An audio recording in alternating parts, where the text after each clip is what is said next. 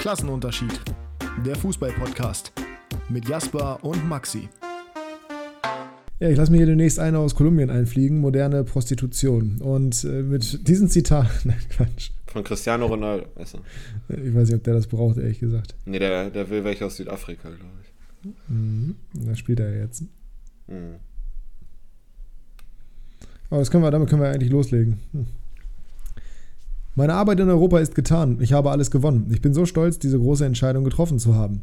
Mit diesem Zitat von Cristiano Ronaldo bei seiner Vorstellung beim Lidl in Südafrika. Herzlich willkommen zur nächsten Episode Klassenunterschied nach der langen, langen, langen, langen Winterpause, die ja auf jeden Fall nicht so lange geplant war, aber jetzt doch durchgezogen wurde. Wir sind mittlerweile in 2023 und Jasper ist immer noch Bremen-Fan, oder? So viel lang, lang gab es äh, das letzte Mal in der Elbphilharmonie, ne? Mm, ja, ungefähr.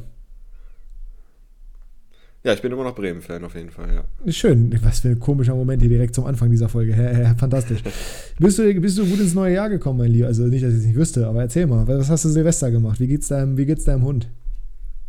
Der hat es gut, über, gut überstanden. Also ich war um 21 Uhr draußen und dann um halb vier oder sowas nachts.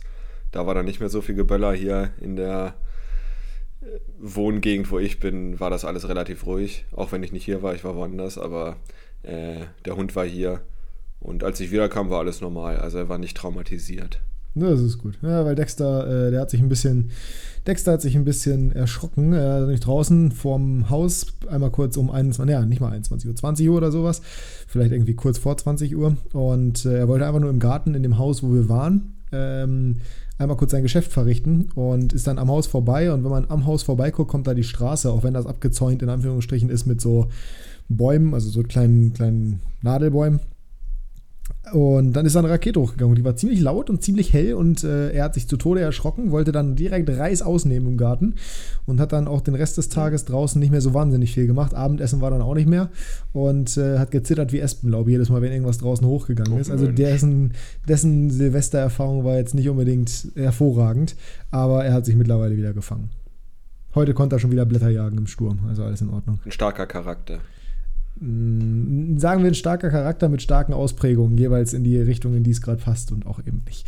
Ähm, ja, wir haben einiges verpasst quasi während dieser Podcast-Pause. Die gesamte WM, die wir ja eigentlich recappen wollten, aber andererseits bin ich auch ziemlich froh, dass die vorbei ist und ehrlich gesagt gab es jetzt nichts, worüber wir großartig reden müssen. Ich weiß nicht, ob du das anders Sie siehst. Sie wurde ja äh, zur besten WM aller Zeiten gekürt, laut BBC, glaube ich. Ne? 70 Prozent oder 78 Prozent. Ja, ja. Da war auch definitiv kein Recency Bias dabei, nee. definitiv nicht. Nee.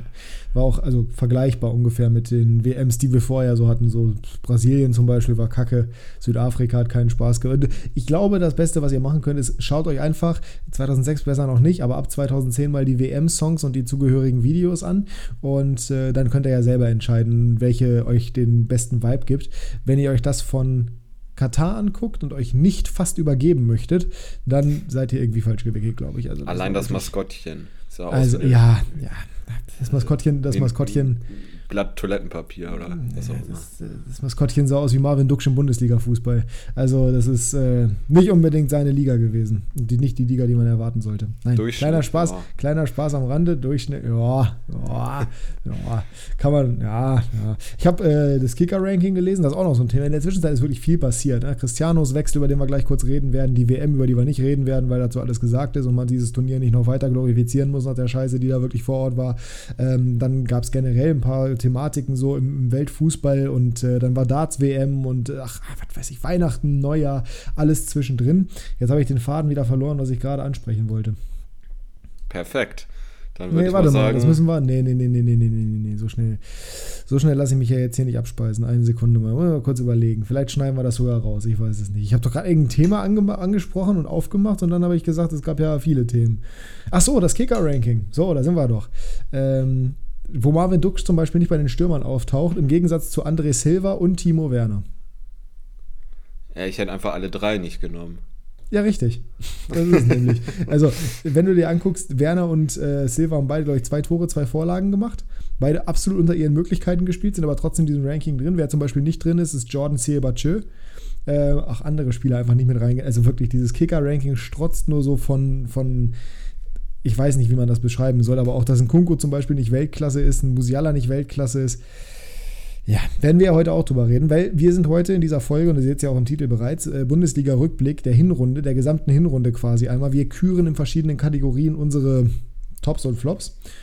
Und ihr könnt uns das gerne auch auf Instagram einmal selber reinschreiben. Wir werden da entsprechende Stories zu hochladen. ihr kennt das ja schon von uns, wir sind ja sehr konsequent und gut drin. Aber dieses Mal kriegen wir das schon hin. Und dann könnt ihr uns mitteilen, wer war euer größter XY. Oh Gott, muss was husten hier, meine Güte. Ähm, ja, Cristiano Ronaldo. Was, was ist, das wollten wir doch abtasten hier quasi oder ab, abtun? Abtun ist das richtige Wort vor dem eigentlichen Thema. Wie nimmst du das Ganze wahr, beziehungsweise was ist dein Statement zu der ganzen Thematik? Ich bin froh, dass der Spuk vorbei ist, ehrlich gesagt. Ähm, generell muss ich sagen, also es gab ja auch Stimmen, die gesagt haben, wie kann der nach Saudi-Arabien wechseln?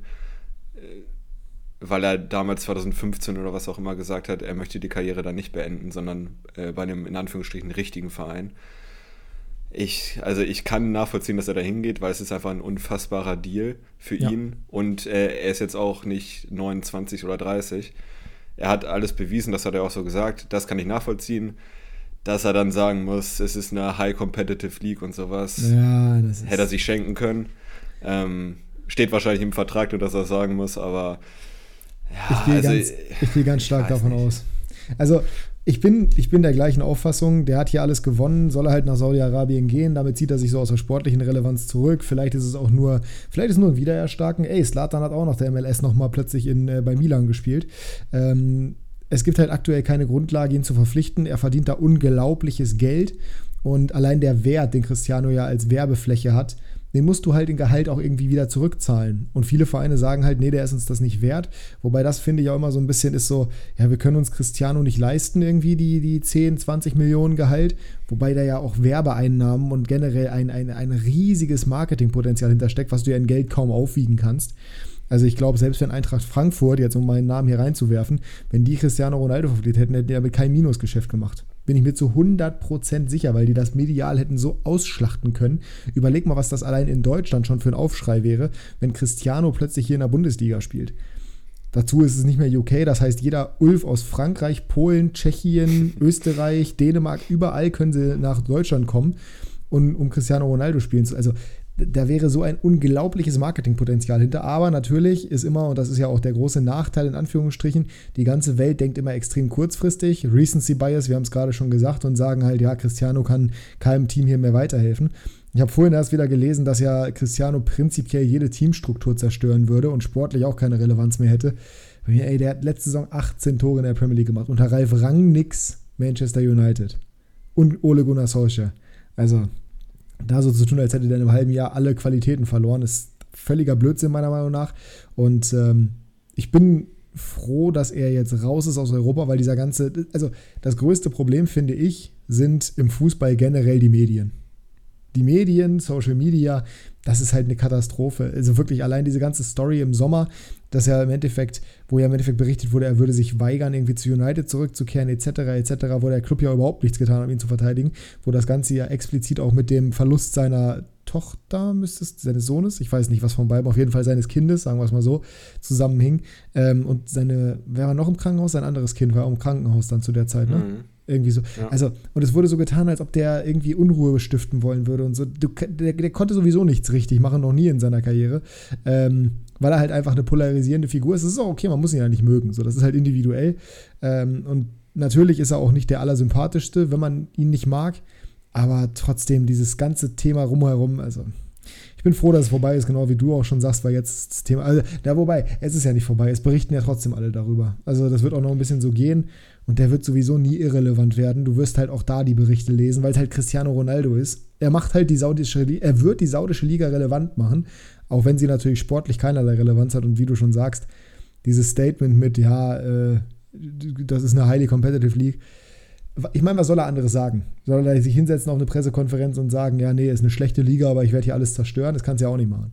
So, also ah. es war schon das, was er sagen musste, aber es ist halt im Kontext gesehen, wenn du aus Europa mit der Brille darauf guckst, ist das halt schon. Ja, aber trotzdem, ich bin. Also, ist okay, dass seine Karriere jetzt endet. Ich hätte es mir auch anders gewünscht. Aber das wirklich, also ja, die Medien sind das größte Problem. Aber das ist ja auch, jede, jedes Zitat und jede Geschichte wird ja so dermaßen ausgeschlachtet, wie es nur irgendwie geht. Das war jetzt, ich weiß nicht, ob du das mitbekommen hast, mit dieser Klausel, die Newcastle wohl hat, ja. ähm, dass sie ihn bei Champions League äh, Qualifikation verpflichten können. Natürlich wird sofort Eddie Howe gefragt, wollt ihr Cristiano Ronaldo im Falle dessen, dass ihr euch für die Champions League qualifiziert? Wir sind gerade im Januar. Es ist Newcastle, die da aktuell noch stehen, aber vielleicht auch deutlich rausfallen werden aus den internationalen Plätzen. Ey, warum stellst du dem Trainer diese Frage zu diesem Zeitpunkt? Und ah, das ist alles so. Und natürlich sagt er, wir brauchen ihn gerade nicht. Natürlich. Was wäre es denn für ein Statement zu sagen, ey, wir sind Newcastle United, wir brauchen jetzt Cristiano Ronaldo, wir wünschen uns Cristiano Ronaldo zu holen.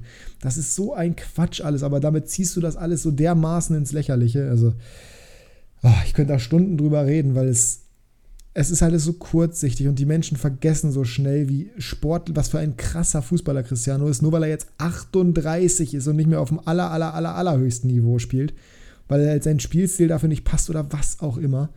Es ist, äh, ich bin da nur noch genervt von, deswegen ich äh, versuche auch weitestgehend mich von Kommentarspalten fernzuhalten, so gut es geht. Twitter habe ich schon seit Wochen deinstalliert. Besser ist das für den inneren Seelenfrieden. Aber ich. Come to the bright side of life. Naja, genau. Aber ich, also, jeder von euch, der wirklich irgendwie meint, noch ein Statement zu Cristiano abgeben zu müssen, um ein paar Likes zu generieren, ihr seid so armselig, echt. Äh, schaltet bitte auch den Podcast aus. Also, ja, nee, lasst ihn an, weil Jasper sieht es vielleicht anders. Aber ich finde es ich find's so dermaßen unnötig. Und auch wirklich immer diese respektlosen Kommentare, einfach nur, äh, der ist kein guter Fußballer mehr, fußballerisch nicht mehr auf dem. Le Ey, der ist besser als 95% der anderen Fußballer auf der Welt. Stand jetzt immer noch. Profifußballer. Und trotzdem Bevor wir jetzt wieder eine Zwei-Stunden-Folge ja. haben, äh, mein Fazit, also ich hätte es ja. besser gefunden, wenn er die Karriere beendet hätte. Also einfach, dann würden wir uns das jetzt sparen. So fit nee, ja. ja, eben. Aber ich hätte es für mich persönlich besser gefunden. Ähm, ich habe null Aktien in Cristiano Ronaldo, aber einfach aus Respekt vor der, vor der Karriere, vor der Legacy, hätte ich es ein bisschen besser gefunden. Aber wie gesagt, ich nehme es ihm überhaupt nicht übel, dass er den Kon Kontrakt äh, angenommen hat, weil das ist einmalig. Ja, natürlich, ach, 200 Millionen im Jahr. Ich meine, du musst ja auch bedenken, es ist ja, mittlerweile ist ja jeder käuflich. Überleg mal, wer für Katar alles Werbung gemacht hat, welche Ex-Profis. Eben. Ein Pirlo, ein Beckham etc. Messi ist Messi. Tourismusbotschafter von, von Saudi-Arabien. Also es ist, es, ja, für 200 Millionen würde ich, weiß ich nicht, würde ich mir die rechte Hand abschneiden wahrscheinlich. Also easy. Von daher ne, müssen wir nicht weiter drüber reden. Bundesliga-Rückblick, schöneres Thema. War eine schöne Hinrunde, also ist natürlich fast jetzt Rückrunde schon, aber dementsprechend kann man trotzdem noch mal hier ein bisschen was küren. Und wir machen noch mal so ein bisschen Ausblick auf die Rückrunde gleich, weil wir natürlich darüber reden werden, äh, in den jeweiligen Kategorien, wie es denn auch in der Rückrunde laufen wird oder wie sich das bestätigen wird, wenn wir es noch erwarten werden. Vielleicht machen wir es auch nächste Woche, mal gucken, ob wir da einen Ausblick machen. Diese Woche Rückblick, nächste Woche Ausblick. Aber wir wollen natürlich trotzdem für uns persönlich noch mal einige Kategorien durchgehen. Und du kannst die Kategorien mal eben vorstellen hier. Also, wir haben uns 1, 2, 3, 4, 5, 6, 7 Kategorien überlegt, die beginnend mit der Überraschung der Saison starten, äh, dann die Enttäuschung der Saison, der Transfer der Saison, der Spieler der Saison, das Tor der Saison, äh, das Spiel der Saison und die beste Elf der Hinrunde, beziehungsweise der ersten 15 Spieltage. Genau, und, quasi alles. Äh, vor dem Restart offensichtlich, weil wir sind gerade am 4. Januar. Diese Folge kommt wahrscheinlich am Donnerstag. Das heißt, ihr kriegt sogar hier, ihr kriegt sogar Doppel-Content mehr oder weniger, weil am Montag ja, kommt im Regelfall schon die nächste Folge. Ähm, ja, und das heißt, wir haben 15 Spieltage, um alles auszuwählen. Und ich glaube, es war aber tatsächlich auch durchaus möglich, da. Es ist jetzt, also bei mir zumindest ist jetzt nichts dabei, glaube ich, was großartig überrascht, aber trotzdem kann man ja drüber reden. Ja, Dito. Ne? Dann, dann würde ich mal sagen, fängst los. du mit der Überraschung. Nee, da fängst mhm. du jetzt mal an bei der Überraschung. Na gut, okay. Überraschung. Ähm, ich hatte natürlich damit geplant, dass du alle, weil ich habe immer einen Backup-Plan mit dabei. Aber gut, äh, dann nehme ich einfach erstmal meine erste Wahl hier jeweils. Die Überraschung der Saison für mich bisher. Der Sportclub aus Freiburg. Äh, ich glaube, das ist relativ offensichtlich, warum das so ist.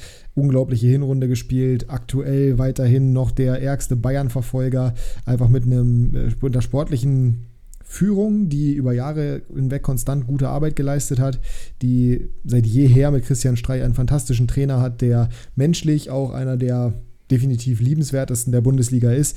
Dazu eben auch jetzt mit Transfers im Sommer, die die Qualität nochmal erhöht haben, international weiterhin mit von der Partie. Einfach eine sehr, sehr tolle Hinrunde gespielt, mit 30 Punkten aus 15 Spielen, ein Zweier-Punkteschnitt und das als SC Freiburg. Da waren ja auch teilweise unglückliche Niederlagen dabei, wie das Ding gegen Dortmund, was du normalerweise nicht verlieren darfst, ähm, weil du eigentlich die bessere Mannschaft bist, bis zu diesem unglücklichen 1 zu 1 durch äh, Beino Gittens. Dann sind da Spiele dabei, wie beispielsweise die ist 2 zu 2 gegen, äh, gegen Hertha, was auch nicht unbedingt passieren muss. Also natürlich hatten sie auch Spiele dabei, bei denen man sagt, boah, das haben sie glücklich gewonnen, aber nichtsdestotrotz auch einige, wo man sagt, ey, da wäre sogar noch möglich, äh, mehr möglich gewesen.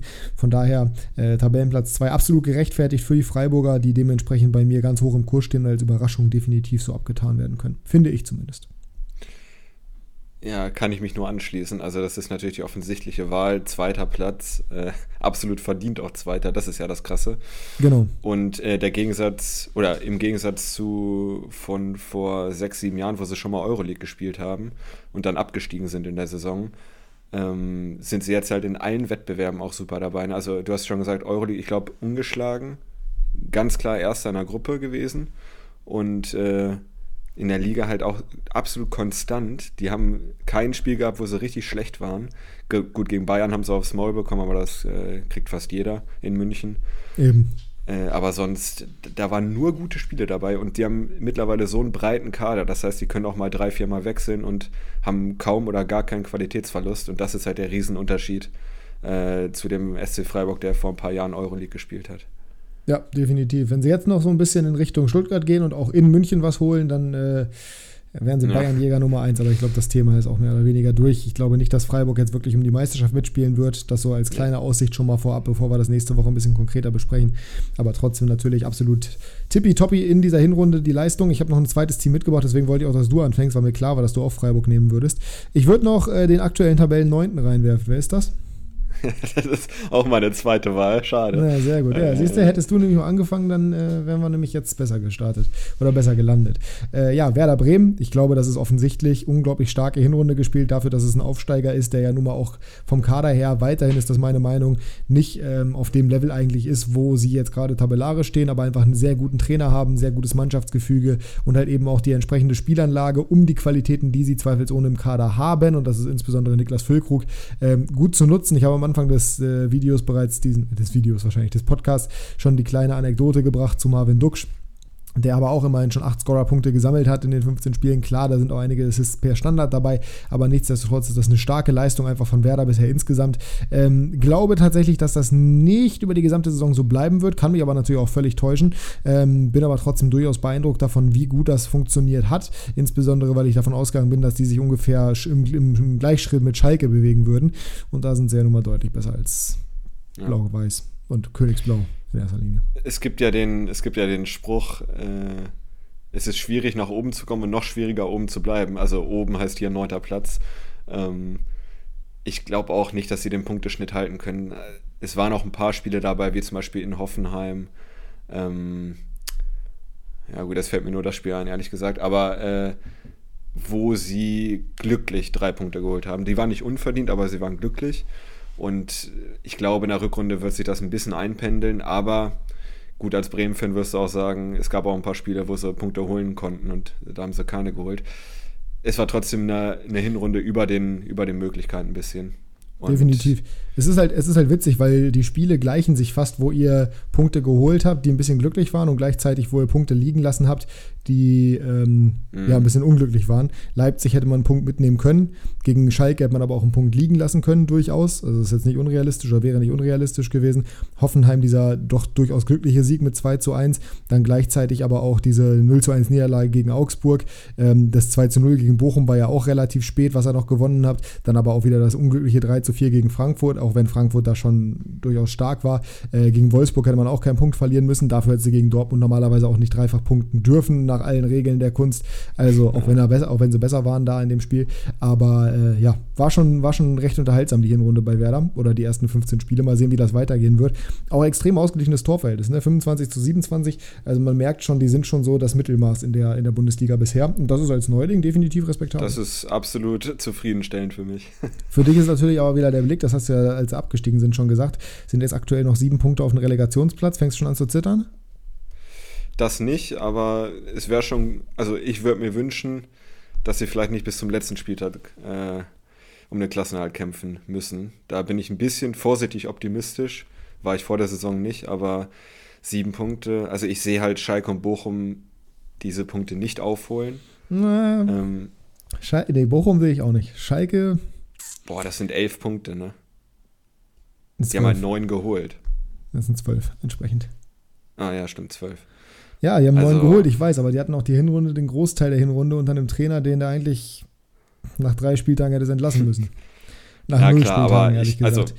Ich, ohne Witz, also ich, ne, wir werden noch einen Ausblick machen, aber ich bin Ja. absolut überzeugt davon, dass Schalke in der Rückrunde, es muss natürlich alles funktionieren, was sie sich vorgenommen haben, aber ich würde die noch nicht abschreiben. Ich hätte Nee, es das normalerweise nicht, aber es gemacht, geht jetzt ja darum, dass sie den Abstand zu aktuell- Bremen. ja, ja, du, einholen. bis abgesehen von Gladbach oder bis Gladbach, weil darüber einfach die Qualität auch, also da, da ist die Mischung aus Qualität und aktueller Punktesituation zu gut. Aber alles unter Gladbach ab Platz 9 ist für mich noch nicht durch, was äh, Klassenerhalt angeht. Auch Hoffenheim und Leverkusen nicht, auch wenn ich bei beiden nicht glaube, dass sie da unten so tief reinrutschen. Ich glaube, eher bei denen geht es weiter nach oben noch. Aber Bremen, Mainz, Köln, Augsburg, Hertha, Stuttgart, mehr kommt da ja nicht mehr. Das, das sind alles für mich äh, immer noch Teams, die gegen den Abstieg spielen werden. Ich glaube vor allem, weil die Liga so eng ist dieses zu. Jahr, ähm, wird es sehr lange so gehen, dass man gegen den Abstieg spielt. Also diese Punkte, die Werder am Anfang der Saison geholt hat, sind extrem wichtig, glaube ich, im Endspurt dieses Mhm. Mal. Steht und fällt natürlich auch äh, mit Niklas Füllkrug ein bisschen, weil man hat gesehen, der ist zwei oder dreimal ausgefallen, glaube ich, und da, das war wirklich, das war wie Tag und Nacht. Ähm, also in Paderborn im Pokal, gut, da haben sie es noch teilweise drehen können mit der individuellen Klasse, einfach weil sie besser besetzt sind als Paderborn. Aber äh, in der Liga gut gegen Bayern, undankbar. Aber es war ein ganz anderes Spiel. Also Füllkrug ist so unglaublich wichtig fürs Bremer Spiel, dass äh, wenn der sich verletzt oder wenn, was weiß ich, wenn er noch wechseln sollte, das ist dann auch ein anderes Bremen als in der Hinrunde. Glaubst du denn, dass er wechselt? Aktuelles Bauchgefühl? Nein, glaube ich nicht. Also da müsste schon ein absoluter Top-Club kommen und das sehe ich nicht. Ähm, also ein absolutes Top-Angebot. Das Ja. glaube ich irgendwie gerade nicht. Äh. Aber ich sag mal so, äh, es gibt am Ende des Tages immer noch die Premier League, ne? Und da gibt es einige Die Teams, die immer. gerade, es gibt da gerade einige Teams, die so ein bisschen nicht nur hinter den Stürmer Erwartungen brauchen. stehen, naja, die nicht nur hinter den Erwartungen stehen, sondern die explizit vor Existenzbedrohung stehen. Wenn du guckst, ich meine, gut, Wolverhampton hat jetzt gerade äh, Matthäus Cunha geholt. Genau, das, das kommt noch dazu. Aber wenn ich sonst so gucke, was da unten so drin steht, beziehungsweise was generell so in der Liga so tief im, also sagen wir mal alles bis Platz 13, da hast du halt Teams, die da normalerweise nicht zwingend hingehören. Southampton zum Beispiel. Weiß ich nicht, ob die jetzt explizit Niklas Füllkrug vorne drin bräuchten, aber andererseits, wenn ich gucke, wer da aktuell Stürmer spielt und wir halten, glaube ich, beide ähm, nicht so sonderlich viel von Shea Adams als erste Wahl, dann, dann wäre da auf jeden Fall Platz für einen Füllkrug. Das können wir definitiv mal so sagen. Auch Der Spielertyp wäre dafür, ne?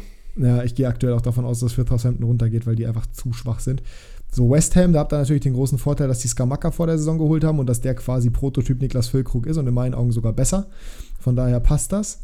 Ähm, dann hast du Everton, da hast du natürlich mit Dominic Calvert-Lewin den gleichen Spielertypen, aber da sehe ich nicht als ausgeschlossen, dass die, ähm, weil Calvert-Lewin halt bisher, glaube ich, gar kein Saisontor hat.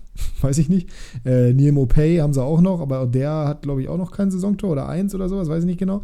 Ähm, da sehe ich nicht als ausgeschlossen, dass die sagen, ja komm, wir setzen nochmal ein Zeichen und holen uns einen Stürmer.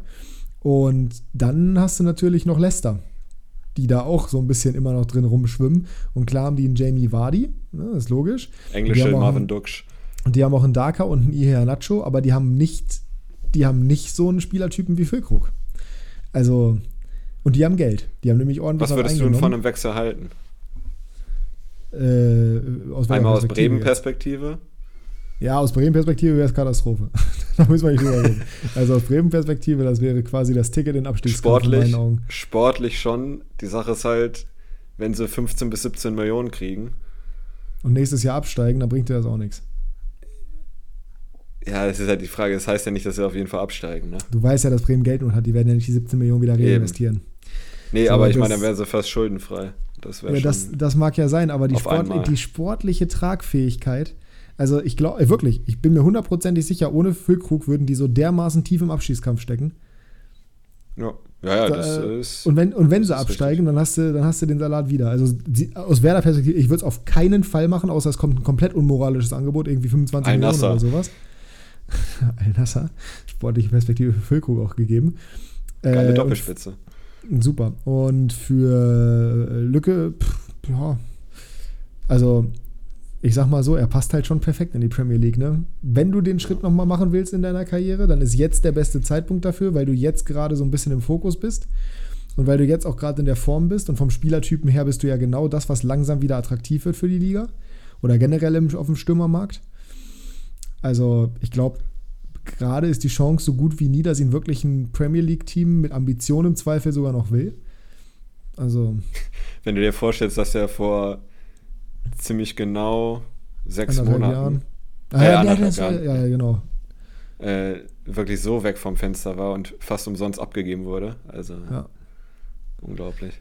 Das ist schon, das ist schon heftig. Danke, Markus auch- Anfang, danke, Impfzertifikat nochmal. Ja, dicke liebe Grüße an der Stelle. Aber hat ja vorher schon funktioniert. Ja, gut. Ja.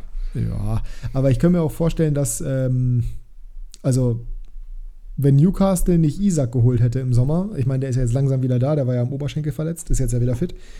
Ey, Chris Wood ist jetzt auch nicht so über jeden Zweifel erhaben. Selbst da hätte ich mir durchaus vorstellen können, dass der, äh, dass die den holen. Hätte ich durchaus als, als Option gesehen, gerade nach der WM. Ähm, Hm. und wenn ich, ey, ganz ehrlich, wenn ich auch so in die anderen Plätze reingucke, gut, ich meine jetzt zum Beispiel Brentford wird ihn nicht holen. Die haben ja gerade auf Kevin Schade geholt. Aber wenn ich mal so eine Nummer drüber gucke, so Aston Villa zum Beispiel, muss ich kurz mal den Kader angucken. Chelsea, glaube ich, braucht ihn nicht. Aber sogar das könnte ich mir vorstellen. Kombination Harvards und Harvards und äh, Füllkrug. Haben die gerade einen Stürmer geholt? Ich weiß es gerade nicht. Ja, nee, also jetzt nicht im. Äh, die haben einen äh, hier, Ivora, glaube ich, geholt. Ne? Ja, das ist ja, das ist ja ne, in der norwegischen Liga, da ist das Quatsch. Äh, aber also Villa braucht ihn nicht mit Ings und Watkins, die sind da gut genug besetzt, theoretisch. Palace, naja, Palace hätte vorne auch die, also ich sag mal, Sahar, Flanke, Füllkrug, Tor. Die haben halt Mateta, ne? Und, ja, nee, die haben Eduard, den habe ich vergessen. Ozan Eduard. Jetzt Also noch das- eine Frage, dann können wir das Thema auch mal abschließen. Wir verlaufen uns wieder ein bisschen. Nee, ich finde das Ähm, super gerade. Ich finde das, ich find das fantastisch, weil ich wüsste halt, also ich sehe halt kaum einen Verein, wo Füllkrug hingehen könnte, außerhalb der Bundesliga. Aber gleichzeitig denke ich mir auch, es wird sicherlich Teams geben, die bereit sind, das Angebot zu machen. Real Madrid braucht einen Backup-Stürmer. Das wär's ja. Das wäre Ähm, so geil. Erstens, Preis, Vorstellung, also realistisch. Was glaubst du, wie werden die Angebote ausfallen? Und zweitens, ab welchem Preis müsste Bremen es machen? Oh, ich hätte ja, normalerweise hätte ich ja gesagt, so alles unter, also knapp unter 10 Millionen würde, würde passieren und würde ausreichen. Jetzt weiß Werder, glaube ich, um die sportlich prekäre Situation, wenn er gehen sollte. Das heißt, so, glaube, die Angebote wären so bei 12 bis 13, 14 Millionen oder sowas. Und ich glaube, ab 15 Millionen würde Werder richtig hart überlegen. Hm. Das ist so mein Bauchgefühl. So tief stecke ich bei Werder nicht drin, aber könnte ich mir schon vorstellen. Ja, also ich glaube, für einen einstelligen Millionenbetrag würden sie es auf keinen Fall machen. Ist halt die Frage, auch wer anklopft, ne?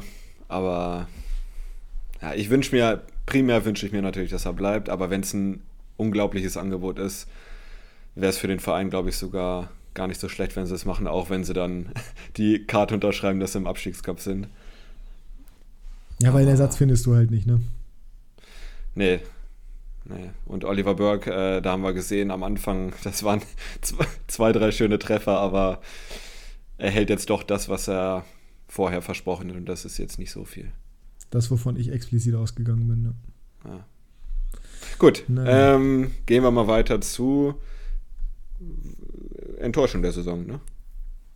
Das können wir gerne machen. Äh, vorher kurz einmal Werbung. Nein, Quatsch. Als ob. Machen wir hier nicht. Gibt's hier nicht. Wir machen weiter mit der Enttäuschung. Das wäre die Enttäuschung für die Zuhörer gewesen. Ja. Werbung. Scheiße ist es. Nee, äh, du fängst an bei Enttäuschung. Meine Enttäuschung ist, glaube ich, auch relativ offensichtlich, auch wenn sie sich ein bisschen gefangen haben, aber Bayer Leverkusen auf dem zwölften Platz. Drei Siege jetzt in Folge gefeiert am Ende. Das hat sie auf den zwölften Platz katapultiert, wenn man so sagen möchte. Aber vorher waren sie lange Platz 17, 16, 15 und das ist. Daran siehst du aber auch, wie schnell es gehen kann, ne? Klar, aber sie haben jetzt 18 Punkte. Und das also Enttäuschung sind sie trotzdem. Ja, natürlich. Ja. Enttäuschung sind sie trotzdem. Ich meine, ich meine nur, weil wir gerade darüber geredet haben, wie eng die Liga beieinander ist. Also, ich meine, wenn die eine super Rückrunde spielen, können die auch noch Champions League spielen, ne? Aber. Mir geht es jetzt gar nicht um so. Mir geht's. Nee, du hast, du hast völlig woanders jetzt gerade schon wieder. Mir geht es explizit darum, wie, die, wie eng die Liga insgesamt ist. Weil wir gerade über Werder zum Beispiel gesprochen haben und weil ich ja meinte, alles, alles unter Gladbach, also unter dem Achten, ist für mich noch stark abstiegsgefährdet gleichzeitig mit weil die Liga einfach so super eng zusammen ist. Drei Siege reichen aus, verliert Bremen dreimal, gewinnt irgendwie, was weiß ich wer, dreimal, zack, ist Bremen plötzlich 16. Theoretisch, ja. ne? Also das ist, das ist echt alles super eng beieinander. Zweite Enttäuschung möchte ich noch mit reinbringen, aber erstmal sagst du deine. Ich kann sagen, bist du wahnsinnig? Ich sag erstmal meine Enttäuschung. Sonst hast du nämlich meine gleich weggenommen. Also, ich hätte auch Leverkusen als erste Wahl. Ich glaube, das ist die offensichtliche Wahl, einfach weil das schlicht und ergreifend sportlich nicht in dem Maße war, wie man sich das vorgestellt hat. Ich hatte Leverkusen ja als Meisterschaftskandidat verordnet. Das sind sie nicht geworden. Jerry Seoane ist ja auch relativ früh entlassen worden. Der Xabi Alonso lief auch nicht alles so perfekt. Aber ich glaube, dass das Potenzial da ist. Und ich glaube, gerade mit Flovi, Leverkusen wird auf jeden Fall international spielen. Da lege ich mich jetzt schon mal fest. Ähm, oder ganz knapp scheitern. Aber ich glaube, wenn ich mir die Tabelle gerade so angucke, ja, doch. Also ja. siebter sollten sie, doch siebter sollten sie werden. Das wird im Regelfall reichen, weil Bayern den Pokal gewinnt. Ähm, zweite Enttäuschung, Borussia Dortmund. Mhm. 25 Punkte aus 15 Spielen. Das alleine ist schon so ein bisschen. Und nur Tabellensechster, nachdem im Sommer quasi die große Transferoffensive gestartet wurde und quasi alle gesagt haben: Ja, jetzt ist der, jetzt ist der BVB aber schon auf einem Level. Bayern aber schon ein bisschen. Äh, BVB wird Meister, du, musst du schon sagen. Klar Damals war noch nicht die Situation um Sebastian Aller, muss man dazu sagen. Man wusste auch noch nicht, dass Karim Adeyemi so extrem floppen würde. Man wusste auch noch nicht, dass generell die Defensive so dermaßen instabil wäre. Aber nichtsdestotrotz muss ich schon sagen, das ist schon extrem enttäuschend. Auch wenn man sich so die Scorer anguckt, Top-Scorer ist Yusufa Mokoko, der hat sechs Tore gemacht, damit bester Torschütze und vier Vorlagen, damit bester Vorlagengeber. Das ist schon extrem underwhelming. Vor allem, wenn du bedenkst, die beiden besten Spieler der Hinrunde sind beide 18. Das, ja, das, ist, das ist, sagt auch vieles aus über einen Top-Club in Anführungsstrichen. Also genau, und das, das zeigt halt wieder, wie sehr sich die Leute blenden lassen von Namen und wie sehr sich die Leute blenden lassen von irgendwelchen, irgendwelchen Gedanken vor der Saison. Alle mal ein bisschen beruhigen, alle mal locker durch die Hose atmen. Am Ende des Tages wird sowieso Bayern Meister, egal was passiert. Ja, das ist ja. absolut richtig. Wären Übrigens, äh, einmal kurz, kleiner Einwurf. Ja, wäre auch Dortmund gewesen. Ja, ähm, kleiner Einwurf, kannst du dich noch daran erinnern bei der Prediction, wer dein Shootingstar und deine Enttäuschung war? Boah. Ich glaube, bei dir war es Turam ja. Äh, Überraschung, ne? Ich glaube ja. ja also Turam ja habe ich auf jeden gelaufen. Fall predicted. Das, das lief in Ordnung, ja. Enttäuschung. Also mein, äh, mein Breakout-Star war Kevin Schade. Sehr gut, das, ja. Das äh, erinnere, ich mich noch dran. Das hat sehr gut funktioniert. Liebe Grüße nach Aber ich habe gesagt, Stelle. Enttäuschung der, der Saison habe ich Adiemi gesagt. Das, ja, stark. Ist, das läuft das ganz gut. gut. Das, das, das, das, läuft hervorragend, ja. ich weiß nicht mehr, wen ich als Enttäuschung hatte. Aber ich habe irgendwie das Gefühl, dass ich irgendwo bei. Hatte ich einen Spieler überhaupt genannt? Oder hatte ich einfach generell Eintracht Frankfurt genannt, was nicht so gut gelaufen wäre? Hm, ich weiß es auch nicht. Oder hast, hast du nicht Manet sogar gesagt? Nee. Was auch nicht schlecht wäre. Also wenn ich mal Nee gesagt habe und ja. habe ich Haller gesagt, weil was vor der Diagnose ja, kam, das wäre unangenehm. Aus anderen Gründen. Aber. Aus anderen Gründen, ich weiß es nicht. Nee, aber ich, also müsste ich nochmal nachhören, reiche ich mal nach. Ähm, machen wir da auch eine Story zu, damit wir das nochmal quasi aufgefrischt haben. Aber mhm. ja, ähm, mit Tyram lag ich recht richtig und du mit Schade. Ja, schade. Ähm, 22,75, ne? Millionen. Ja, da wird auch das Potenzial bezahlt und nicht die Leistung. Ja. Was hat Kevin Schade bisher gemacht, abgesehen davon, dass er verletzt war? Tor gegen äh, Schalke, glaube ich. Ja, wow, Mensch, äh, das würde ich in der Form, in der Schalke war, zu dem Zeitpunkt, glaube ich, auch schaffen. Wobei, nee, da waren sie ja gar nicht mehr so schlecht in Form. Mensch, acht Spiele hat er gemacht, viermal Europa League, da zwei Vorlagen. Nee, gegen Hertha war es, sorry. Ja, sie, ach ja, stimmt, genau, in seinen 19 Minuten. Das würde ich, boah, weiß ich nicht. Aber also insgesamt kommt, insgesamt kommt er auf 172 Minuten. Das ja, er war auch lange äh, verletzt. Die ersten fünf Spieltage erstmal, ja. Danach die letzten zehn war er im Kader. Sicher? Ja, ich gucke gerade nach. Sechster lief Spieltag auch 8 gut bei Minuten, Freiburg, siebter ne? Spieltag 12 Minuten, achter Spieltag 21, neunter Spieltag 19 mit Tor. Dann Startelf gegen Bayern, lief hervorragend. Dann ohne Einsatz im Kader gegen Werder, dann 14 gegen Schalke, 8 gegen Köln, 34 gegen Leipzig und ohne Einsatz gegen Union Berlin. Wen willst du da auch rausnehmen, ist die Frage, ne? Naja, wenn er so ein Riesentalent wäre, dann würdest du schon eine Möglichkeit finden, ihn einzubauen. Ja, Riesentalent ist er ja, nur, ich stichel doch nur, ja. ich stichel doch nur ein bisschen, alles gut. Da kommen wir Ähm, zum Transfer der Saison. Genau, kommen wir, kommen wir dazu. Auch da habe ich vorsichtshalber mal zwei aufgeschrieben. Ähm, soll ich anfangen oder wie ist das? Wenn du zwei hast, fängst du bitte an, ja. Ah, Hast du nur einen? Ja. Dann ist es smarter, wenn du anfängst. Gekauft für rund 7 Millionen und jetzt werden schon über Angebote über 40 bis 50 Millionen gesprochen. Äh, Kolomoani, auch wenn er manchmal ein bisschen überhyped ist, wie ich finde, aber Ja. das war wirklich eine super, super Hinrunde und äh, also absolut Banger-Transfer von Frankfurt, muss man sagen, wenn man jetzt die möglichen Ablösesummen wieder sieht nach einem halben Jahr. Ja, muss man definitiv so konstatieren. Ist natürlich auch, wäre natürlich mal Nummer 1 gewesen, in Anführungsstrichen. Auch ich gehe bei dir mit. Er ist ein bisschen überhyped. Ich bin auch mittlerweile unglaublich genervt, weil ich ja häufig The Zone gucke und da immer noch bei jeder Werbeunterbrechung diese Champions League Highlights kommen und dann dieses Tor von Kolomuani da zum 2 zu 1 und dieser Kommentator, der irgendwie Kolomuani, Kolomuani schreit. Ähm, das nervt dann irgendwann. Aber er hat eine hervorragende Hinrunde gespielt. Ich bleibe trotzdem genauso wie du da. Also ich hätte es nicht erwartet. Da muss ich mir selber ankreiden, dass ich gesagt habe, ja komm, ihr hypt den alle ein bisschen zu krass. Er hat ähm, wirklich eine, eine starke Hinrunde gespielt. Frankfurt generell sehr, sehr gut unterwegs. Äh, er hat fünf Tore gemacht, er hat neun Vorlagen gemacht. Insbesondere die Vorlagen sind natürlich sehr, sehr stark. Er hat aber genauso auch fünf Großchancen vergeben, also er hätte auch durchaus mehr scoren können. Da ist noch Luft nach oben. So ist es nicht, aber der Junge ist ja halt eben auch noch extrem jung mit, oder was heißt extrem jung, aber er ist noch jung mit 24 Jahren und ähm, ja, ich, ich bin der festen Überzeugung, dass der nicht mehr lange bei Frankfurt bleiben wird, außer Frankfurt erreicht die Champions League, auch weil er bei der WM halt eben diesen, diesen Shooting-Star-Moment hatte gegen, gegen wen war das nochmal? War das gegen- im Halbfinale? Ich glaube, es war im Halbfinale. Gegen wen haben die im Halbfinale gespielt? Marokko, ne? Ja. Ja, ja, Marokko das, genau, da hat er das Tor gemacht. Also, alles in allem Top-Spieler, Top-Transfer gewesen. Aus Frankfurter Sicht absoluter Megatransfer. Generell absoluter Megatransfer. Trotzdem ein bisschen überhyped, aber ändert ja nichts daran, dass das ein krasser Transfer war. Weil, wenn ihn auch die Teams überhypen, die ihn dann bezahlen am Ende des Tages, ist es ja völlig egal. Ähm, zweiter Transfer, den ich auf meiner Liste habe, ist ein weiterer Freiburger. Wer könnte das sein? Matze Ginter. Ja, richtig. Matze Ginter. Man hätte mehrere Freiburger reinwerfen können, zugegebenermaßen, weil die echt einen hervorragenden Transfersommer hatten, wenn man da mal drauf guckt. Ritz Doan haben sie geholt, der ist extrem eingeschlagen. Dann haben sie äh, Michael Gregoritsch geholt, der ist extrem eingeschlagen. Matze Ginter als unglaubliche Säule in der Verteidigung. Es ist halt wirklich beeindruckend. Ablösefrei. Das ist wirklich beeindruckend, was die für eine Arbeit machen. Auch Kofi Kire, nachdem er ja Anfang seine Startschwierigkeiten hatte, solide eingeschlagen, kann man sagen. Also wirklich dickes, dickes, dickes Kompliment an die sportliche Leitung beim SC Freiburg und natürlich auch an äh, Stefan, Stefan Streich wahrscheinlich, an Christian Streich, der dafür verantwortlich ist, dass die Jungs auf dem Platz performen.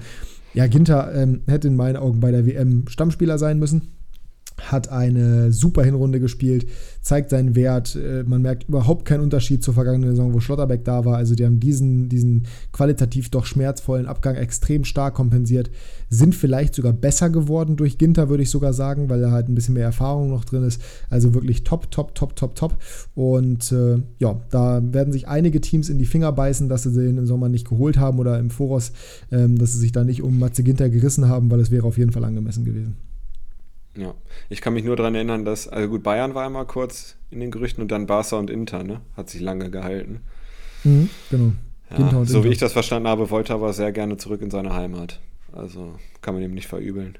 Nee, äh, überhaupt nicht. Kein Stück. Ich bin da komplett dabei, dass wir ähm, oder dass Freiburg da genau das Richtige gemacht hat und auch für ihn war es der perfekte Step. Weil man sieht es ja, sportlich ist er erfolgreich, was Ja. willst du mehr? Ja. Und er wirkt jetzt auch nicht wie der, der jedem Euro hinterher rennt. Also Nö, ich glaube, der ist schon ganz happy da. Ja. Ja, geiler Typ auf jeden Fall. Dickes Kompliment an Freiburg, dickes Kompliment auch an Matze Ginter. So, kommen wir zum nächsten. Wir sind so lange unterwegs hier schon. Ähm, Spieler der Saison oder Spieler der Hinrunde.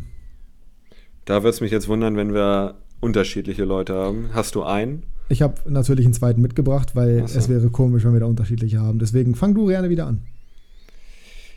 Ja, gut, ganz klar äh, Jamal Musiala. Äh, das war, ja, das war für mich überraschend in der Hinsicht, dass ich nicht gedacht hätte, dass er wirklich absoluter Stammspieler und der beste Bayern-Spieler der Hinrunde sein wird. Ähm, ich hätte gedacht, klar, er kriegt mehr Einsätze als letztes Jahr, aber dass er wirklich so immens wichtig ist für das, für das Bayern-Spiel, das hätte ich nicht gedacht und für mich der beste Spieler der Hinrunde in der Bundesliga. Also ich finde es schon ein krasser Snap und ein ordentlicher Disrespect jetzt gegen Patrick Schick an der Stelle. Mhm. Aber gut, dann. Der wird auch Torschützenkönig. da kann man stark von ausgehen, ja. Dann ist es halt für dich Musiala und nicht äh, P.S. P.S.14. Nee, natürlich, Musiala, äh, die Überraschung der Hinrunde, wahrscheinlich äh, abgesehen von diesen Teams, die wir genannt haben, die absolute Überraschung im Weltfußball wahrscheinlich, wie stark er wirklich schon ist. Ich habe auch erwartet, dass er einen erhöhten Anteil an Spielanteilen bekommt und ich habe auch erwartet, dass er sich gut machen würde, aber nicht auf diesem Level, nicht auf diesem Niveau. Und äh, er ist Weltklasse, der Kicker sieht das anders, aber er ist definitiv Weltklasse und Musiala erinnert tatsächlich in seinen Bewegungsabläufen, in der Art und Weise, wie er Fußball spielt. Niemand wird in der Art und Weise an Messi rankommen, wahrscheinlich, weil Messi einfach einzigartig ist. Aber er erinnert schon sehr an ihn, finde ich. Und äh, ähnlich wie Cristiano Ronaldo teilweise oder wie Kylian Mbappé teilweise in seiner Explosivität und seiner Art und Weise an Cristiano Ronaldo erinnert, äh, erinnert mich zumindest ähm, ja, Musiala an Messi. Haaland, Haaland erinnert mich an gar nichts, was es jemals gab. Das ist ein bisschen ein anderes Thema nochmal. Aber ja, Musiala, Bambi, definitiv die Nummer 1. Ich habe noch einen zweiten mitgebracht. Das ist natürlich mein persönlicher Bias. Du kannst dir wahrscheinlich schon denken, wer es ist, wenn ich ja. den so nenne. Ähm, aber er ist auch einfach ein Killer absoluter Killer. Der, der kam, sah und siegte, nachdem sein Lieblingstrainer zurückgekommen ist. Vorher, ähm, ja, weiß man jetzt auch, warum Domenico Tedesco entlassen wurde, nämlich unter anderem, weil er ihn nicht hat spielen lassen, zumindest nicht ausreichend. Dominik Soboschlei unglaubliche Hinrunde, seitdem eben Marco Rose da ist. Ein Tor und sieben Vorlagen gemacht. Quasi in jedem Spiel, das Leipzig bestritten hat, nachdem Rose im Amt war, unglaubliche Leistungen gebracht, unglaublich wichtig gewesen. Ähm, sofort gegen Dortmund ein Tor, eine Vorlage gemacht. Gegen Gladbach war er noch der beste Spieler bei 0 zu 3. Hat dann auch gegen Bochum keinen einzigen Scorer gemacht, aber war trotzdem der wichtigste Mann oder mit der wichtigste Mann auf dem Platz beim 4 zu 0 Erfolg. Gegen Mainz war er unglaublich wichtig, weil er extrem viel initiiert. Der ist nicht immer derjenige, der wirklich den, er sucht den Abschluss, er spielt auch die, die Vorlagenpässe, aber er initiiert einfach extrem viele Situationen, wo er vielleicht auch mal einen vorletzten Pass spielt. Standards schlägt er extrem stark und ähm, ja, bis zum Spiel gegen Bremen, wo er nicht gescored hat, aber auch auf Kickbase bezogen, da habe ich ihn natürlich auch ähm, sehr, sehr solide gepunktet hat, äh, hat er davor in jedem Spiel mindestens mal eine Vorlage gemacht. Gegen Hertha waren es sogar zwei der ist einfach ein unglaublich guter Fußballer und ich bin froh, dass er mit Rose einen Trainer hat, der ihn fördert, der sein Talent erkennt und der auch sein Talent kennt bereits aus der Vergangenheit. Und ich bin mir zu 100% sicher, dass wir an dem noch richtig, richtig viel Spaß haben werden. Ich habe ihn natürlich auch in der Klassenunterschiedliga. Das heißt, ihr werdet hier öfter noch von meinem, äh, von meinem Schwärmen über Soboschlei hören, wenn es in der Rückrunde nochmal wieder ähm, ja, um Kickbase geht, dass wir ja weiterhin hier in unserer äh, KU-Liga haben. Aber ähm, ja, ich glaube, für die Leute, die Kickbase spielen, die letzten Seit dem sechsten Spieltag waren zwei Spiele dabei, wo er keinen grünen Balken hatte. Das war das 1 zu 1 gegen Mainz, wo er 98 Punkte gemacht hat, also kurz unterm grünen Balken. Und das 0 zu 3 gegen Gladbach, wo er 87 Punkte hatte. Ansonsten immer mindestens 128 Punkte. Das war gegen Bremen sein Low. Ähm, ja, das ist ein genialer Fußballer und ich finde den sowieso schon, weißt du ja, ich finde den ja schon immer geil. Mhm, das weiß ich. Er Aber hat seine Daseinsberechtigung ich habe das Bild mit ihm gemacht. Äh, er hatte allerdings eine Maske auf. Habe mich auch länger nicht geduscht, aber fand ich trotzdem ein bisschen unsympathisch. Ähm, ich würde mal sagen, dann gehen wir zum Tor der Saison. Und da haben wir uns überlegt, dass wir nicht nur Bundesliga nehmen, sondern insgesamt den europäischen Fußball. Liege ich da genau. richtig, Maxi? Da liegst du richtig. Ich äh, habe mich auf die Bundesliga beschränkt, aber du hast dich auf international beschränkt in dem Fall und das ist auch völlig legitim, weil man muss sagen, die Bundesliga hatte einige schöne Tore in der Hinrunde, aber äh, es gab auch durchaus andere schöne Tore, die man hier wertschätzen kann und in der Bundesliga ist es mir auch durchaus schwer gefallen. Ich hatte zwei im Kopf. Äh, eins von beiden ist es geworden. Das waren meine ersten beiden Guesses. Ansonsten ist mir zumindest nichts im Gedächtnis geblieben. Es gab jetzt nicht diesen, wie letzte Saison, Niklas Dorsch gegen den ersten FC Köln aus 95 Metern da in Winkel. Äh, das gab es dieses Jahr meines Erachtens nicht. Aber es gab zumindest zwei, die ich gleich erwähnen werde. Ähm, beziehungsweise du hast ja keinen aus der Bundesliga, ne? Das habe ich nicht, nee. Hast du, hast du eins oder zwei? Ich habe eins, äh, ich glaube, es war Conference League. Conference League, ach du meine Güte. Gut, dann fange ich mal an. Ähm, das erste Tor, an das ich gedacht habe, was es für mich nicht geworden wäre, wir machen jetzt quasi Platz 3, 2, 1, ähm, Das wäre das Tor von Marco Richter gewesen gegen Bayer Leverkusen. Super schönes Tor. Ich weiß mhm. nicht, ob du dich daran erinnerst. Ja. Super schöner Volley. Bei Marco Richter natürlich auch noch eine ganz besondere Geschichte. Generell hat er gegen Augsburg bereits das Tor gemacht, aber äh, insbesondere dieser, dieser krasse Volley, das war schon wirklich, wirklich schön. Ähm, man muss auch dazu sagen, es gab noch ein paar Tore, die man. Ähm, Nee, da, da komme ich gleich zu. Aber auf jeden Fall, der, der, dieses Tor war hervorragend. Was mir auch noch eingefallen ist, wo aber natürlich der Torwart nicht so gut aussieht, deswegen nehme ich es jetzt mal nicht mit rein, ist äh, das schöne Tor von Maximilian Arnold gegen Mainz, dieser Flatterfreistoß aus auch 30 Metern mhm. oder was. Aber der kam halt eigentlich zentral aufs Tor, deswegen nehme ich den jetzt nicht mit rein. Trotzdem schöne Flugkurve. Welcher ist denn dein, welches ist denn dein Tor aus der Conference League? Es kann auch Euroleague gewesen sein. Ich bin mir jetzt nicht 100% sicher. Es war Olympique Marseille gegen PAOK Saloniki. Ich glaube, es war Euroleague. Ne? Marseille hat, glaube ich, Euroleague gespielt. Ähm, Marseille nicht Champions League gegen Frankfurt auch gespielt? Aber war da PAOK dabei? Nee, eben nicht. Dimitri Payet äh, nach einer Ecke. Unfassbares Tor. Wirklich, also diese Schusstechnik ist einfach nicht von dieser Welt von Dimitri Payet. Man kann halten, was man will von ihm, aber das Tor war wirklich absolute Sahne. Ich werde es mal verlinken, dann könnt ihr euch angucken, äh, wie es aussieht. Aber das äh, war für mich sofort klar. Ja, äh, ist halt dummerweise nicht in der Hinrunde gewesen. Ne? Nee, war, war, in, äh, war im, also war vor acht Monaten, das heißt war Scheiße in den, in den Halbfinals, Viertelfinals, Achtelfinals dieser Welt letzte Saison. Ah, ich habe an 2022 gedacht. Ja. ja, ja, klar, ja, ja, klar, logisch, logisch, ja. Naja, ist ja egal. Ich habe ja zwei Tore mitgebracht, ist ja gut. Dann habe ich quasi das die Schönste andere Variante für dich. Das Schönste des Jahres für mich so. Ah, Mach jetzt weiter. Da gab es auch noch andere schöne, aber ist okay. Ähm, ja, das Tor von äh, Christoph Baumgartner gegen Leverkusen. Leverkusen generell schöne Tore gefressen, muss man sagen. Äh, das von Richter war ja auch gegen Leverkusen. Super, werden sich freuen. Genau, das war dieser Doppelpass und dann das Hackentor von Baumgartner. Ja. Du erinnerst dich vielleicht. Ja, das weiß ich noch, ja. Im gleichen Spiel hat auch Rüther so ein unglaubliches Tor mit links gemacht. Äh, 16er Eck aufgezogen und dann äh, mit dem schwachen Linken oben ins lange Eck reingeballert.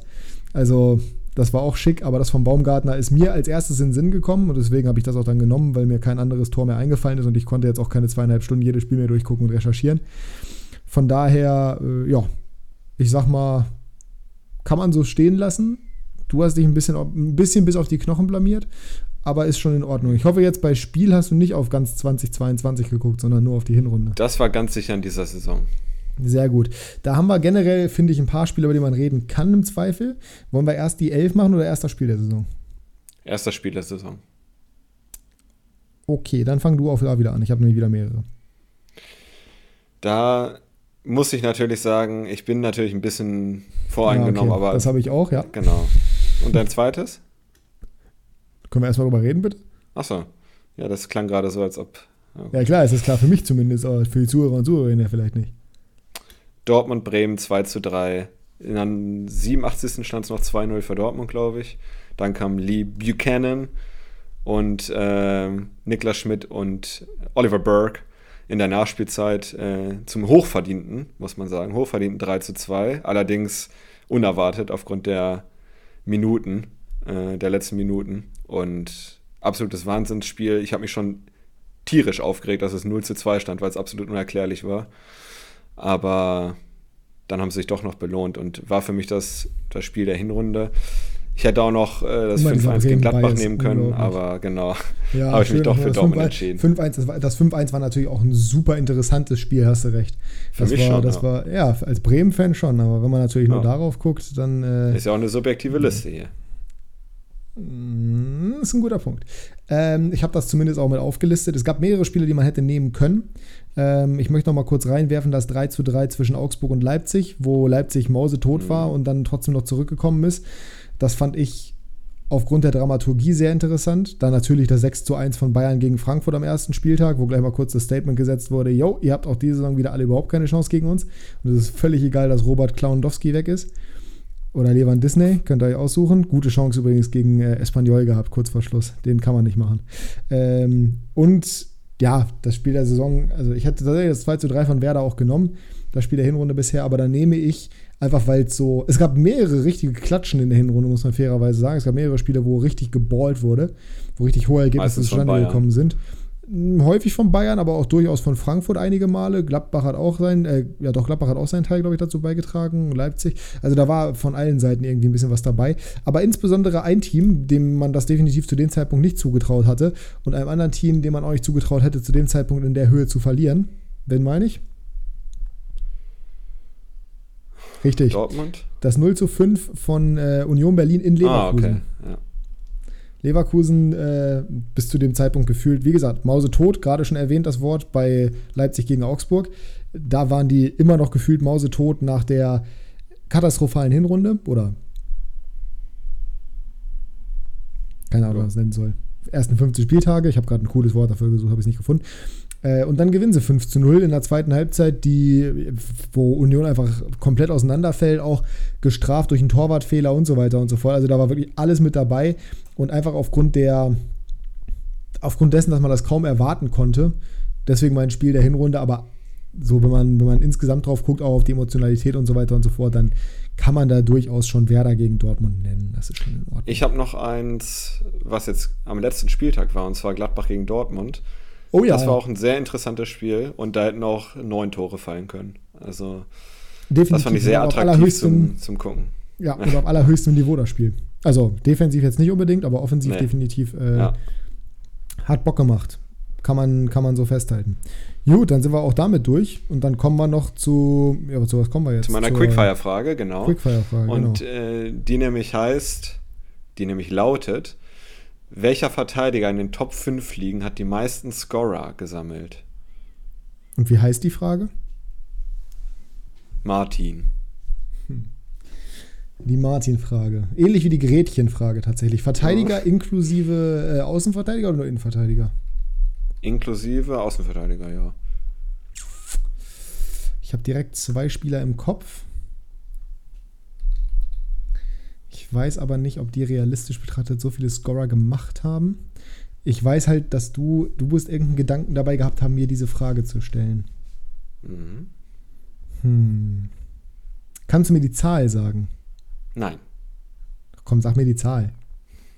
da muss ich kurz nachgucken. Ja, Aber du kannst perfekt. mal, du kannst deine Überlegung mal äußern hier.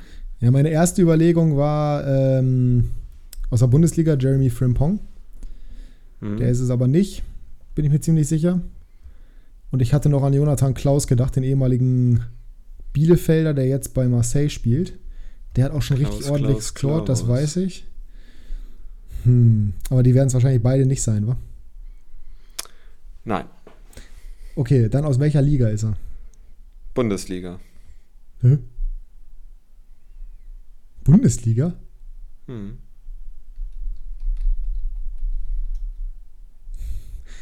Spieler aus der Bundesliga, ein Verteidiger aus der Bundesliga hat so viel gescored? Also durch Vorlagen, würde ich mal sagen. Ja, durch Vorlagen. Ja gut, als erstes kommen mir natürlich Namen wie Alfonso Davies in den Kopf, Borna Sosa, aber das kann eigentlich nicht sein. Boah. Kolomoani habe ich gerade schon gesagt, aber der ist ja kein Verteidiger. Nicht Schwierig. ganz. Schwieriges Thema.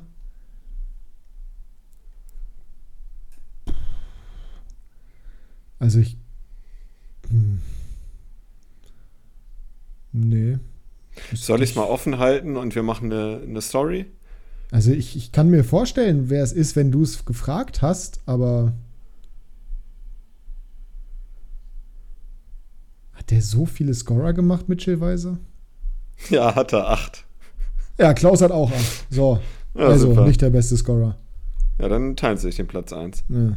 So, Klaus, Klaus, Klaus. Aber wahrscheinlich hat äh, Klaus mittlerweile schon mehr Spiele gemacht, weil die Liga ja schon wieder losgegangen ist. Äh, ja, Klaus hat nämlich 17, äh, 16 Spiele gemacht und Weiser 15. Mitchell 15. Ja, krass. Also der eigentliche, wie ich ihn ja fest davon überzeugt war, Flop-Transfer, äh, war dann anscheinend auch nicht so floppig. Zumindest nicht ganz so floppig, wie du gedacht hast, ja. Aber gut, Aber hätte man auch nicht damit Output- rechnen können. Seinen offensiven Output hat ja auch niemand so richtig in Frage gestellt, mehr seinen defensiven Output. Und da bleibe ich Ja. weiterhin dabei, ist ja jetzt nicht über jeden Zweifel erhaben. Das stimmt. Wenn mal sowas kommt. Dafür haben wir halt, äh, äh, wie heißt er? Anthony Jung äh, auf der linken Seite, der ein bisschen defensiver spielt. weiß um ich das nicht, ob der so aufzufangen. defensiv, ja, weiß ich nicht, ob der so defensiv spielt, ehrlich gesagt. Also defensiver als Weiß auf jeden Fall. Ja, er, ja, okay. Das, ja, das ist auch nicht schwierig, glaube ich. Aber ich würde auf jeden Fall mal in Frage stellen, zumindest, ob der jetzt wirklich, ob man den jetzt wirklich als defensiven Außenverteidiger bezeichnen könnte. Hat er nicht auch schon? Ja, zwei Tore, zwei Vorlagen immerhin. Nicht schlecht. Mhm. Eins gegen Bayern, muss man auch mal sagen. So, kommen wir zur Elf der Saison, Meister. Ich spiele ein 3-4-3, Ich auch. schön offensiv und Ja. beginne mit meinem Torwart, der da heißt Marc Flecken. Ja. Nee, schön. Dann sind wir wahrscheinlich, also ich glaube, wir haben relativ viel ähnlich. Ich habe das Gefühl, dass du Weiser drin haben wirst. Ich definitiv nicht. Aber äh, Flecken habe ich auch. Und das auch völlig zu Recht, Mhm. weil der hat eine hervorragende Hinrunde gespielt.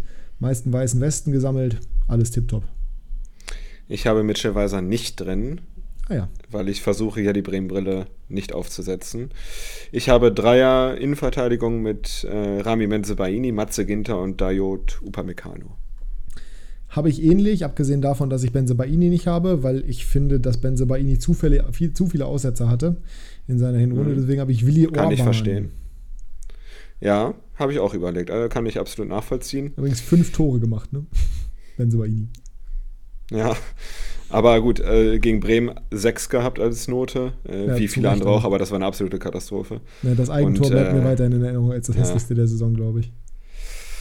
Dann kommen wir zum Vierer Mittelfeld, das bei mir besteht aus äh, Jamal Musiala, Vincenzo Grifo, Jude Bellingham und Dominik Soboschlei. Ja, das sieht bei mir zu 100% genauso aus. das Exakt ist ja deckungsgleich.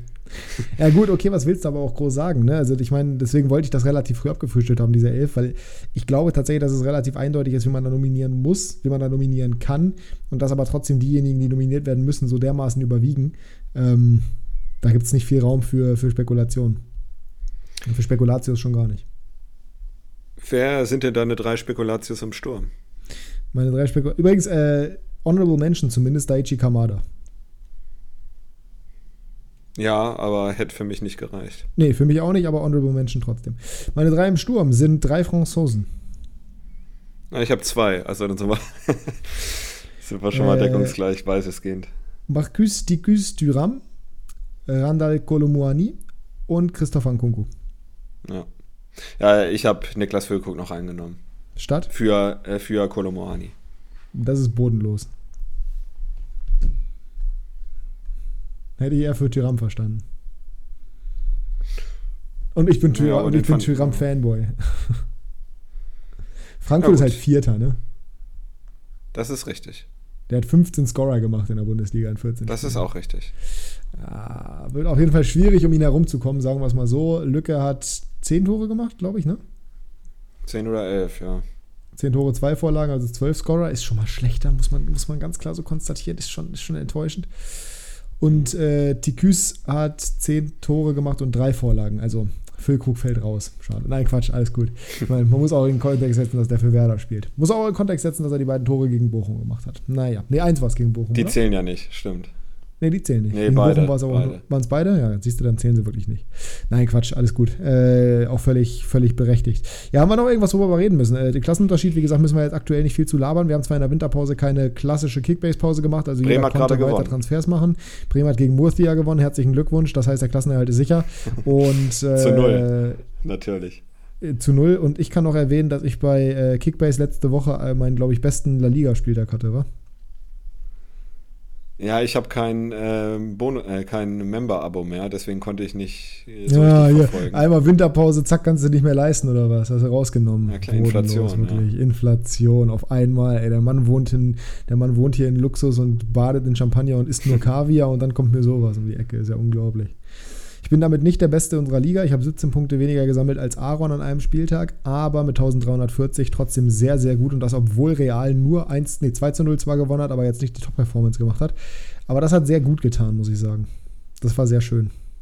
Ja, was nicht gut getan hat für mich war, dass Inigo Martinez und äh, Guido Rodriguez äh, gar nicht gespielt haben. Hat mich ein bisschen verwundert, also zumindest bei Inigo Martinez, weil der eigentlich gesetzt ist. Ja, da waren auch ein paar komische Sachen dabei den Spieltag. Ja, Guido Rodriguez ist noch im Urlaub, das kann ich verstehen, hätte ich vielleicht wissen können. Äh, ja, habe ich äh, ein paar Punkte verschenkt. Aber insgesamt, da ich Benzema hatte als MVP und äh, Bryce Mendes von äh, Sociedad, der rasiert auch gut. Die haben zusammen 600 gemacht. Also, das ist okay. Aber ich war, glaube ich, so 150 oder 200 Punkte hinter dir. Für die beiden Ausfälle war das okay. Das ist definitiv in Ordnung. Damit kann man leben. Und dann soll es das für heute gewesen sein. Haben wir noch was zu tippen? Können wir irgendwas Cooles tippen? Nee, ne? Hast du irgendwie mal eine Quickfire-Frage? Hast du schon nee. ewig nicht mehr gehabt? Nee, habe ich auch nicht. Ja, gut. Ich stelle meine Fragen ja so zwischendrin. Wie findest Achso. du den Wechsel von Cristiano Ronaldo? War eine Quickfire-Frage. Ich wäre lieber zu Aldi gegangen als zu Lidl. So. Nee. Blau-Weiß. Königsblau. Ja, ja gut. Farbtechnisch ist Lidl für mich ein schwieriges Thema. Oder Bochum. Ja. Ja, aber das ist ein. Das, äh, reden wir besser nicht drüber. Vielen Dank fürs Zuhören, vielen Dank fürs Dabeisein, Jasper. Wir hören uns nächste Woche wieder, wenn es dann wieder heißt, herzlich willkommen zu einer neuen Episode Klassenunterschied. Und äh, bis dahin hat heute die letzten Worte der Mann, der das letztes Jahr so fantastisch gemacht hat und der sich dementsprechend darum beworben hat. Und hiermit ist die Bewerbung angenommen, das dieses Jahr weiterhin zu machen. Ich bin wieder völlig überfordert mit den, mit den letzten Worten und frage euch jetzt einfach mal direkt, ich frage euch direkt, Gehört Mitchell Weiser ins Team der Hinrunde oder nicht? Ja oder nein? Einfach schreiben. Ich freue mich auf eure Antworten. Bis dann. Tschö. Tschüss.